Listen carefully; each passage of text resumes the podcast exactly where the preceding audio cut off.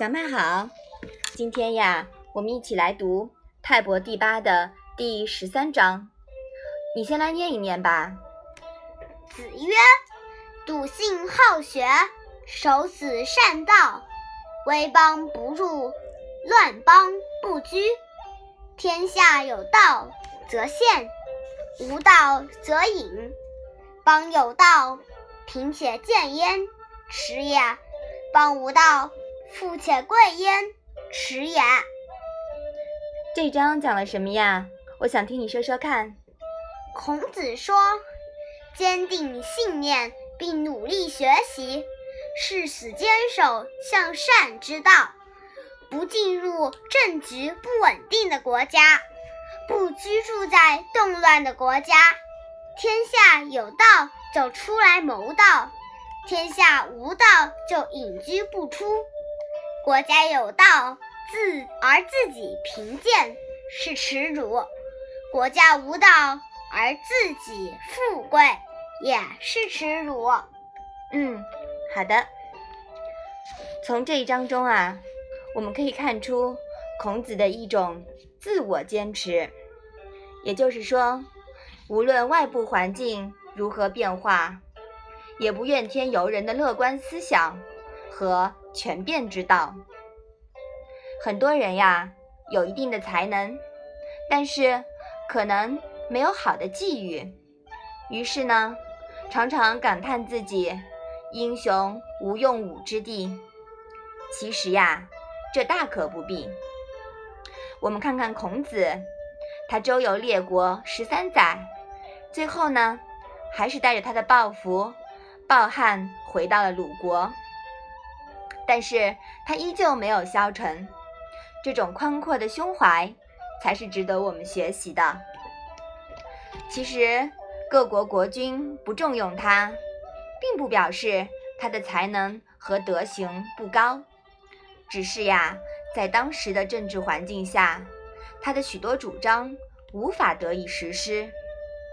虽然做不了官，但是大家却都敬他、爱他。那我们回到现实中来，对于那些好像怀才不遇的人，应该。也是一种宽慰吧，是吧？嗯。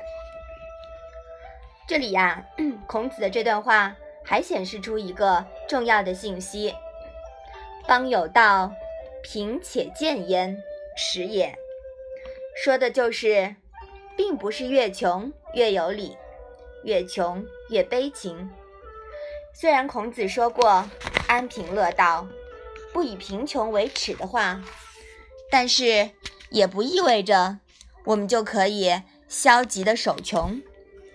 如果社会安定，有一片让你们自由发挥的天空，可是还有人把日子过得一塌糊涂，家徒四壁，那只能说明什么呀？这个人太懒，太消极了，是不是啊？嗯。每个人呀都有一双手，在盛世国家，只要不懒。总归不应该过得太差的。那么，邦无道，富且贵焉，耻也。从另一个角度来看呀，如果光顾着自己赚钱，没有大局观，没有社会责任感，也是极为可耻的。我们看看，在二零零四年呀，由中国近百名知名的企业家。出资成立了一个环境保护组织，它是一个会员制的非政府公益组织，名字叫阿拉善 C 生态协会。这其中呀，有好几位都是地产界的大佬，所以啊，妈妈对这个协会特别的关注。那这个协会呢，旨在改善和恢复中国内蒙阿拉善地区的生态环境。从而减缓或遏制沙尘暴的发生。与此同时呢，推动中国企业家承担更多的生态责任和社会责任。所以说，这真的是一个很好的组织，是吧？嗯。好像貌似现在我们中国北方的沙尘暴已经改善了很多啊。不知道跟这个阿拉善是不是有很大的关系？